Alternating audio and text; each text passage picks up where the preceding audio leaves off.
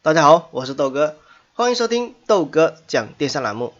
这里是喜马拉雅 FM，我和大家分享电商思维的平台。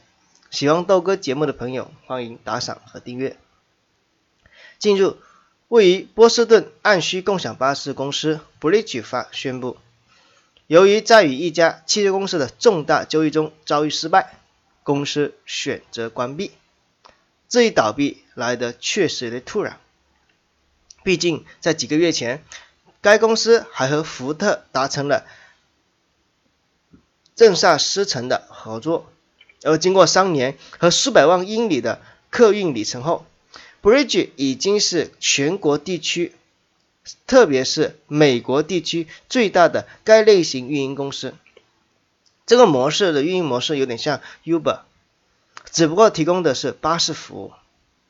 据悉，该公司的服务目前已经覆盖了波士顿、奥斯汀、华盛顿等城市。这就是我们共享巴士的雏形。所以今天豆哥要跟大家聊一聊关于共享巴士，你保持什么样的态度？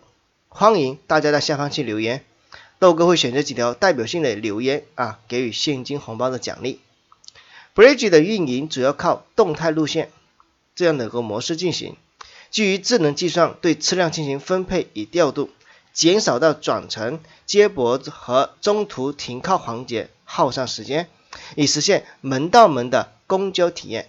用户只要在 APP 中输入起始的地点和出发时间，车辆便可以在十分钟内到达并接送乘客上车。作为全球第一个以动态路线方式提供城市交通调度服务的供应商，其发展前景曾被认为是一片光明，而其运营模式也被很多中国同类公司看成了学习的模板。而如今其倒闭或许是全球互联网巴士处境的一种缩影。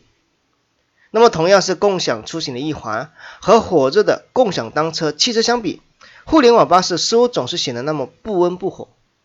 先不说其融资规模和其他两个行业无法相比，而其生存状态似乎也不太顺利。就拿定制巴士来说，其最受关注的是时间是二零一五年，很多定制巴士公司尝试通过上下班这个高频需求的痛点作为入口，吸引流量。尝试在用户积累到一定程度之后，探索可能的盈利模式，但是想象是很美好的，现实却是各大公司烧钱不断，但可能盈利的空间却很少。那么不过，随着无无人驾驶的发展，这一情况可能会有些改变。毕竟，无人驾驶汽车如果想要靠真正上路，需要系统足够聪明，到能够准确判断一些无法预知的环境。从巴士的角度来讲。只需要按照预定的路线行驶，在低级人工智能技术的控制下，就可以躲避障碍物。相对而言，而在发明和应用上的难度比无人驾驶汽车要更低一些。所以说，现在看起来那么不火热的互联网巴士，在无人驾驶的未来，或许能够迎来春天也不一定。所以说，谁能够坚持到最后，谁才是胜利者。好，那么今天的 O2O 行业解读我就分享到这里。电商路漫漫。豆哥来相伴。